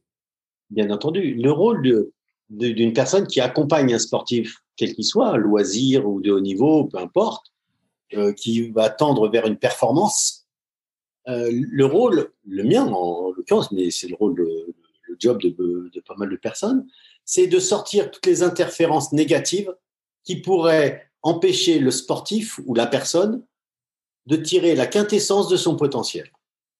Donc, qu'est-ce qui va l'empêcher de tirer le maximum de son potentiel? Puisqu'elle travaille bien, elle fait ce qu'il faut Eh bien, ça va être le stress, le manque de confiance, les croyances limitantes qui l'empêchent de de dire, de penser, par exemple, oui, mais euh, lui, il est meilleur que moi, de se comparer, de juger. Euh, toutes ces choses-là vont euh, interférer et empêcher le sportif de tirer le maximum de ce qu'il a emmagasiné. Et le préparateur mental n'est pas celui qui lui fait, qui le fait gagner, c'est celui qui va lui donner la possibilité de ne pas avoir de regrets et d'avoir utilisé le maximum de son potentiel. Parce qu'un sportif, dans quasiment tous les sports, son truc, c'est pas de, gagner le marathon, même si ça, c'est un challenge. Ça, c'est, et c'est réservé qu'à une ou deux personnes. Mais c'est, c'est aussi de, de faire le maximum pour être récompensé de tous les efforts qu'il a pu mettre en place. Et il n'y a rien de pire que d'être frustré à la fin d'une compétition, de ne pas avoir mis le maximum de ne pas avoir fait le maximum. D'où l'importance non seulement de tout donner, physiquement, tactiquement, stratégiquement, mentalement, mais aussi de tout donner euh, à bon escient, au bon moment, de manière à ne pas avoir ce fameux regret que beaucoup de sportifs ont et sont prêts à raccrocher les pompes alors qu'ils ont simplement ils se sont trompés d'ordre, ils ont oublié euh, stratégiquement euh, de mettre en place ce qui s'était dit, ils l'ont oublié ou alors ils l'ont pas fait ou alors simplement ils ont ils ont changé la foulée, ils ont voulu calquer sa foule la foulée avec quelqu'un qui courait mieux à côté, etc. Donc toutes ces choses là, tu en connais bien plus que moi dans le monde de l'athlétisme ou dans le monde du sport pour que tu comprennes ce qu'il en est. Et, ce qui est important, c'est de chasser et vider toutes les choses qui peuvent t'empêcher de tirer le maximum de ton potentiel. Et est-ce que pour la confiance, euh, tu es plus du côté du résultat, c'est-à-dire ce que je vais obtenir à la fin, ou du cheminement, c'est-à-dire tout ce qui m'a conduit jusque, jusque là Je connais déjà un petit peu ta réponse. Oui, oui, bien sûr. Alors, euh, alors ça va être une réponse de, de Normand. Euh, bon, ayant entraîné le Havre, ça paraît normal. Oui, oui, oui. Donc, oui et non, euh, parce que ça dépend de la personne. Chacun d'entre nous a euh, une personnalité, a un type de personnalité qui lui correspond bien et qui est unique. Alors certes, il y a des, grands, principes, mais par exemple, je vais donner un exemple. Certaines personnes ont besoin du défi pour réaliser quelque chose. D'autres, au contraire, ont besoin de réflexion, donc de temps, pour réaliser ce même exploit. Quel est le bon parcours? C'est le celui, quel est le bon chemin? Est-ce qu'il faut être dans aller rechercher le résultat à tout prix? Ou est-ce que c'est prendre son temps et, et, se donner du temps et se donner les moyens pour atteindre ça? On s'en fiche.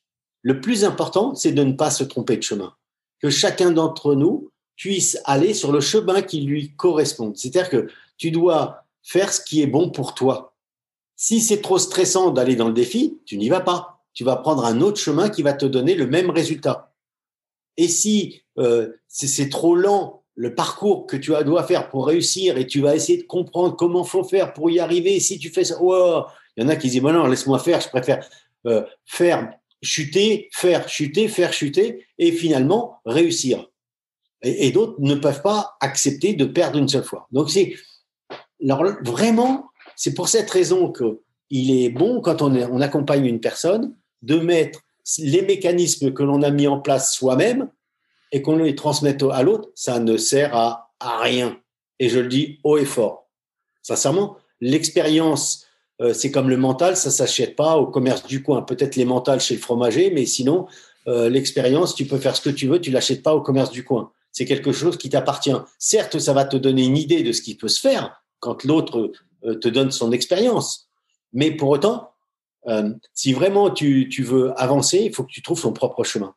Et, c'est important d'avoir une vision, bien sûr, globale des autres, de ce qu'ils ont fait et ce qui ne marche pas. Pour autant, ça peut ne pas marcher dans l'instant et ça peut marcher quelques années après. On prend par exemple dans l'éducation nationale, je ne sais pas pourquoi je dis ça, mais pourquoi je parle de ça, mais moi, quand j'ai commencé euh, moi, j'ai du mal scolairement à, accrocher tout ce qui était structuré, organisé, etc. Réciter, je sais même pas ce que c'est que réciter une, une poésie. Hein. C'est un truc de fou. Hein. J'ai jamais lu un livre de ma vie. Pour autant, je suis capable de mémoriser en 48 heures 300 chiffres après la virgule de pi. En 48 heures, j'ai mémorisé 300 chiffres après la virgule que j'ai pu réciter dans les 15 jours qui ont suivi sans aucun problème. Donc, c'est, c'est, ça veut rien dire. Pour autant, on m'avait dit dans les années 90, Denis, t'inquiète pas, après 2000, tu auras ta place. Je comprenais pas ce que ça voulait dire. Mais ça voulait dire simplement, peut-être, parce que j'entends aujourd'hui avec mes mots, mon cerveau, mais mon petit cerveau et mes gros mots, c'est euh, que peut-être à l'époque structurer, organiser, rationaliser les choses était euh, très scolaire, était très apprenant à l'époque. Il fallait ça. Aujourd'hui, on se rend compte que les startups, les, les, tout ce qui est novateur, tout ce qui est ouverture, etc., créativité, prend forme beaucoup plus qu'au euh, siècle dernier. Donc, il y a une place pour tout, il y a un temps pour tout. Pour autant, ni l'un ni l'autre n'est bien euh, à son temps. C'est simplement que les deux sont bons, mais il faut pouvoir euh, savoir qui l'on est et comment on avance le moins mal possible, voire le mieux possible. Mais c'est vrai que ce que tu dis euh, au niveau éducation nationale, on va pas apprendre aux enfants à avoir confiance en eux, à justement grappiller euh, des éléments pour mettre dans cette boîte de confiance.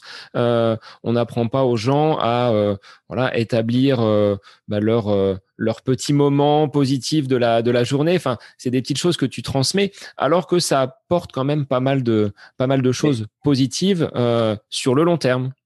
Sébastien, on s'entraîne techniquement, on s'entraîne à l'écriture, on s'entraîne à la, lecture, on s'entraîne au, physique. Mais quand est-ce que tu t'entraînes mentalement? Et aujourd'hui, on dit, mais mentalement, il a, il a, rien, il, il, est pas, il est pas fort mentalement, mais on ne nous entraîne pas. Et je dis, le mental, c'est pas quelque chose qui se, qui se met à côté du physique, de la technique. Euh, non, c'est quelque chose qui s'associe. Eh oui, c'est-à-dire tout est associé.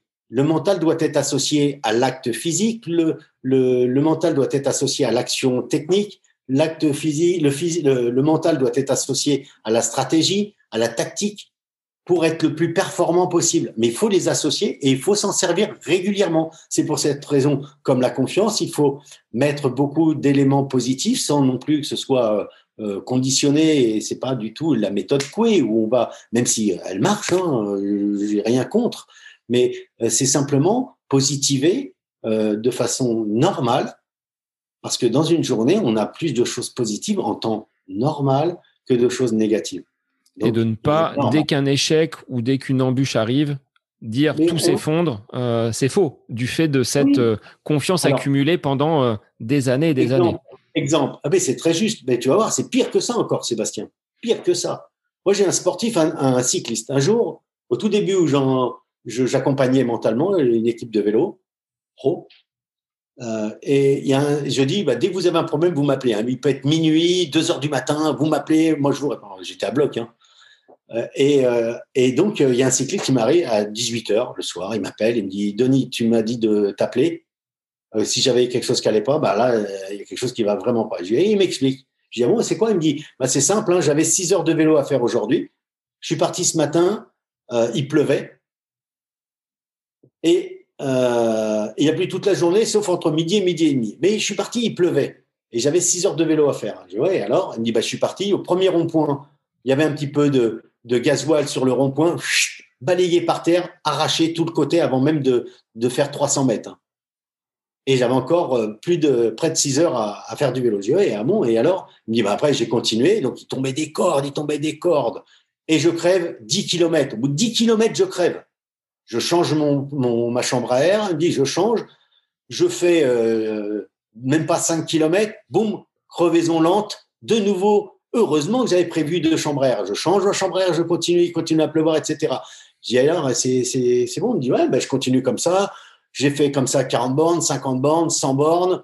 Et puis, euh, euh, je suis repassé dans un village et dans le village, je vois un mec qui sort, il pleuvait, il sort du bistrot, euh, il me fait un signe comme ça. Je dis, ouais, il me fait un signe en montrant qu'il fallait qu'on se téléphone. Ah, je dis, tu vois, ouais, c'est un mec que j'ai pas vu depuis dix ans, qui me fait un signe, qui m'a vu passer en vélo et qui m'a reconnu comme il était, comme je suis pro et tout. Donc voilà. Il me dit, après, j'ai continué à faire du vélo, donc je tombe. Je tombe. Je tombe une fois, je crève deux fois. Après, je me retrouve à revenir vers chez moi je reviens vers chez moi, j'étais cramé, j'étais scotché à la route. Il me dit, et là, il y a des vieux, Denis, des vieux comme toi.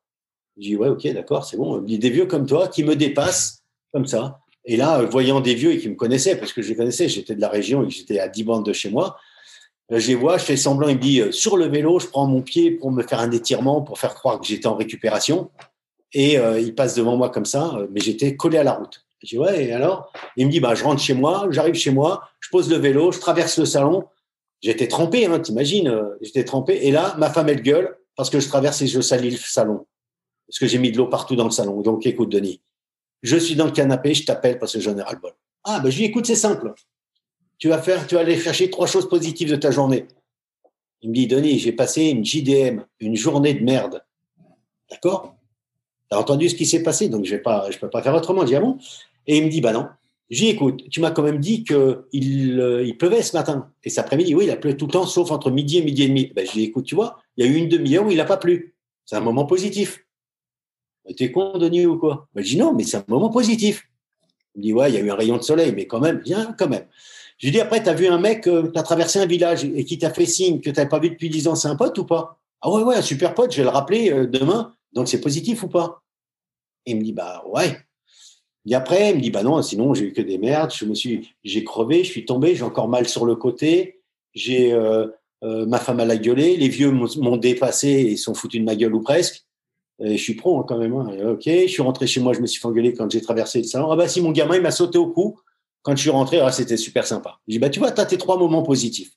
Eh bien ce soir, quand tu vas aller te coucher, tu vas repenser à ces trois moments positifs tu vas aller les rechercher, tu vas bien les détailler dans ta tête, tu vas aller, tu vas aller, tu vas quantifier, tu vas voir les moments où, où tu es passé du froid et la pluie à la chaleur de ton corps, quand ton gamin t'a serré dans les bras, quand demain tu vas téléphoner à ton pote, qu'est-ce que tu vas lui dire?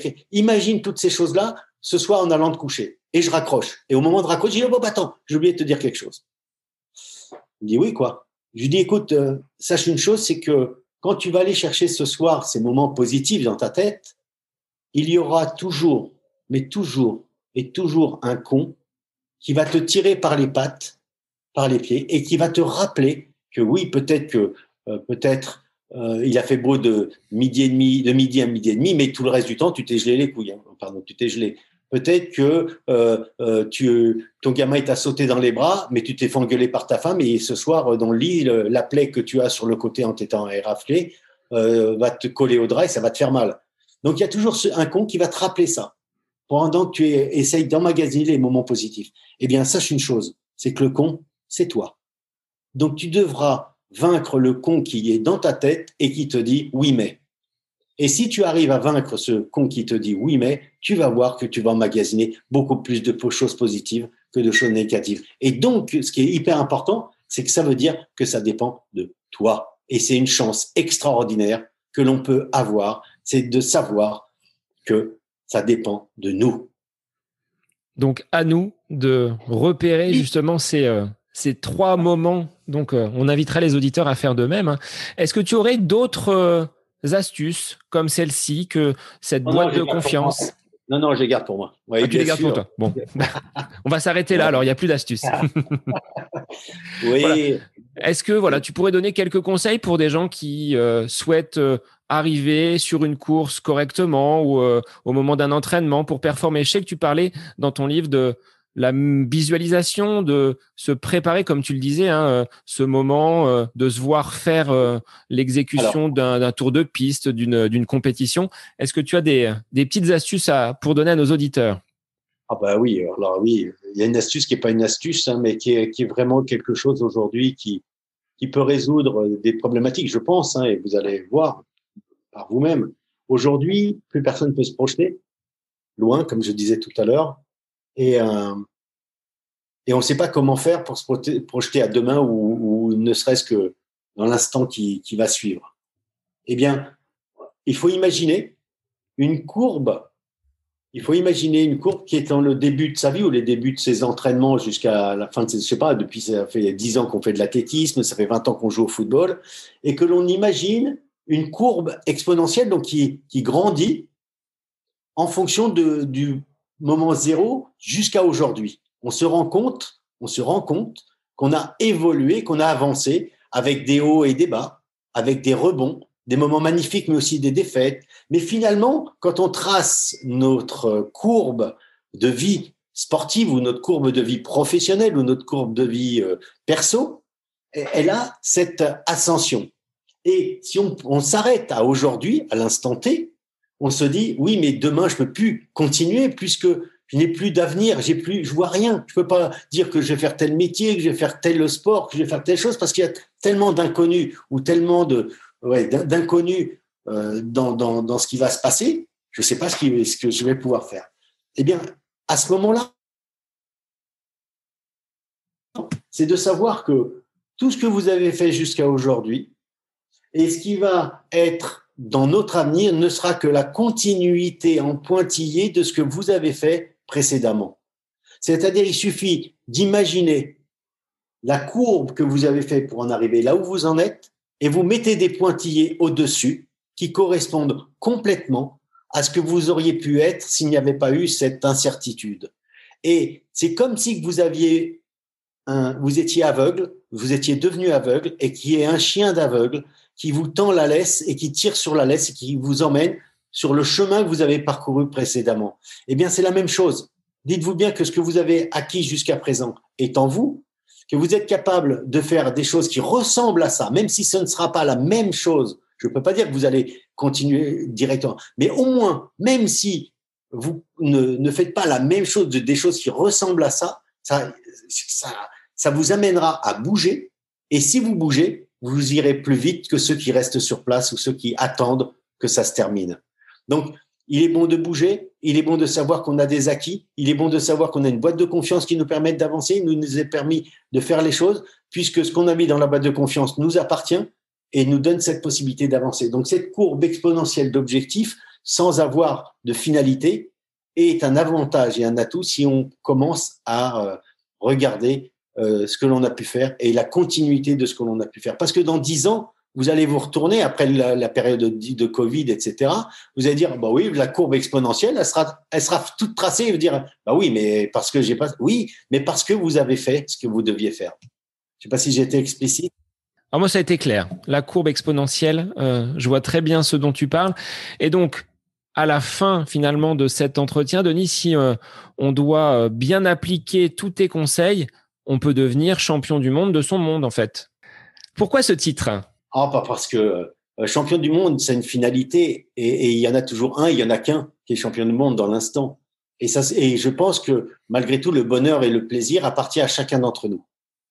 Et l'idée, c'est d'être champion du monde. On ne peut pas savoir si on peut l'être, mais champion de son propre monde. oui, c'est-à-dire tirer le maximum de son potentiel et être fier de ce que l'on a mis en place, on peut tendre vers ça. Et donc, devenez champion de votre propre monde, c'est ou de votre monde, c'est vraiment ça, c'est laisser la place à chacun d'entre nous qui lui est réservée. Et chacun d'entre nous a droit au bonheur.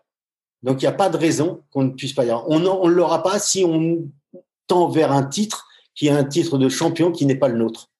Et effectivement, euh, on doit se rapprocher de ce titre de champion du monde, de son propre monde. Eh bien, merci Denis. Moi, je te remercie de ce moment de bonheur passé en ta compagnie. J'invite les auditeurs donc à lire ce livre sorti il y a quelques mois maintenant. Hein. Il est très euh, très récent. Donc, devenez champion de votre monde aux éditions Solar, donc par Denis Troche. Denis, sur quel réseau les gens peuvent te retrouver s'ils veulent justement bénéficier, comme tu le disais tout à l'heure, d'un, d'un coaching ou d'une, d'un accompagnement de ta part? Donc, cette semaine, il y a eu 10 coachings proposés pour les enseignants et les, le, corps médical. Euh, et la semaine prochaine, il y en aura peut-être pas 10, mais au moins 5 euh, sur Facebook, donc, euh, mais aussi sur LinkedIn principalement. Mais je suis accessible, donc n'hésitez pas à vous faire connaître et surtout profitez des choses qu'on vous transmet. Euh, quand on vous donne la parole, surtout prenez-la. Parce que peut-être que vous ne l'aurez pas la possibilité demain ou après-demain de l'apprendre.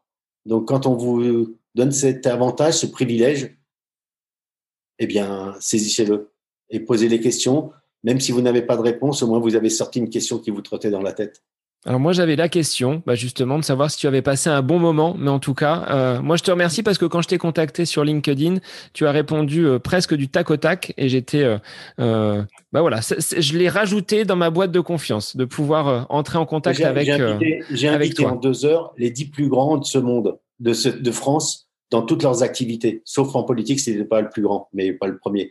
Mais dans le sport, tous les sports, j'ai chauffé et, les gens m'ont tous répondu présent et on a fait une visioconférence entre nous avec 11 personnes. C'était magnifique. Les, des belles personnes dans, dans, dans, le domaine, que ce soit le sport, les, grands sports, les grands entraîneurs sportifs, mais aussi euh, dans le monde de l'entreprise, des philosophes, des psychologues, des, vraiment des gens. Et, et donc, il faut oser, il faut oser faire les choses pour pouvoir réussir. Et n'hésitez pas. Donc oui, euh, n'hésitez pas à me sensibiliser. Moi, mon job aujourd'hui, je sais, ou plutôt ma vocation, ou plutôt ma mission, ou plutôt euh, ce que j'ai envie de faire, c'est de transmettre. Donc, euh, dire oui dans l'instant, parce que finalement, je me suis mis en tête que la finalité de ma vie, c'était de transmettre.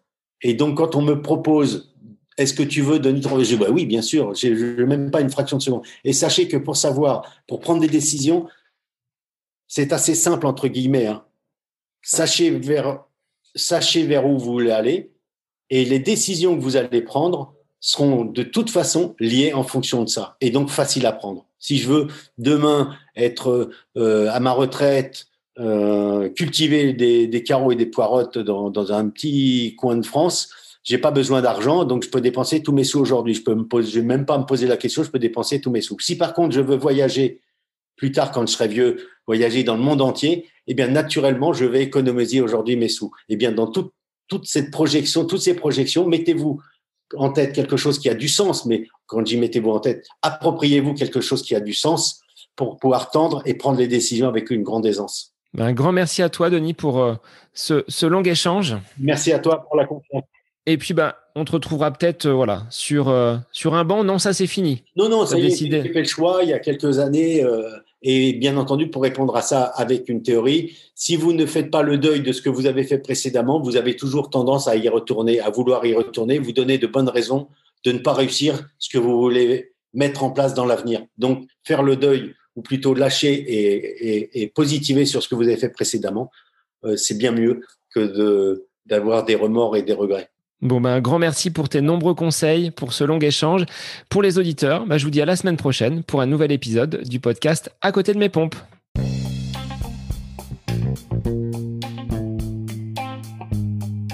J'espère que cet épisode avec invité vous aura plu. Je vous remercie infiniment de votre écoute. Pour euh, faire remonter le podcast dans les classements, je vous invite à laissez une petite évaluation sur Apple Podcast, 5 étoiles, un petit commentaire, ça me fera énormément plaisir et vous permettrez au podcast d'être remonté, diffusé, euh, déployé sur euh, ces différentes plateformes de façon euh, bah, plus importante encore qu'il n'est actuellement. Et puis je vous invite à me retrouver sur les différents réseaux, hein, Facebook, Instagram. Laissez votre petit message, votre commentaire, ça me fait plaisir d'échanger avec vous. Si vous avez des questions, si vous voulez voilà échanger sur quelconque sujet en lien avec la course à pied, mais pas que parce que le sport c'est une philosophie de vie et c'est une passion qui nous anime de façon commune. Donc n'hésitez pas à venir échanger avec moi. Sur ce, je vous souhaite une bonne fin de semaine, un bon week-end et je vous dis à la semaine prochaine pour un nouvel épisode du podcast À côté de mes pompes.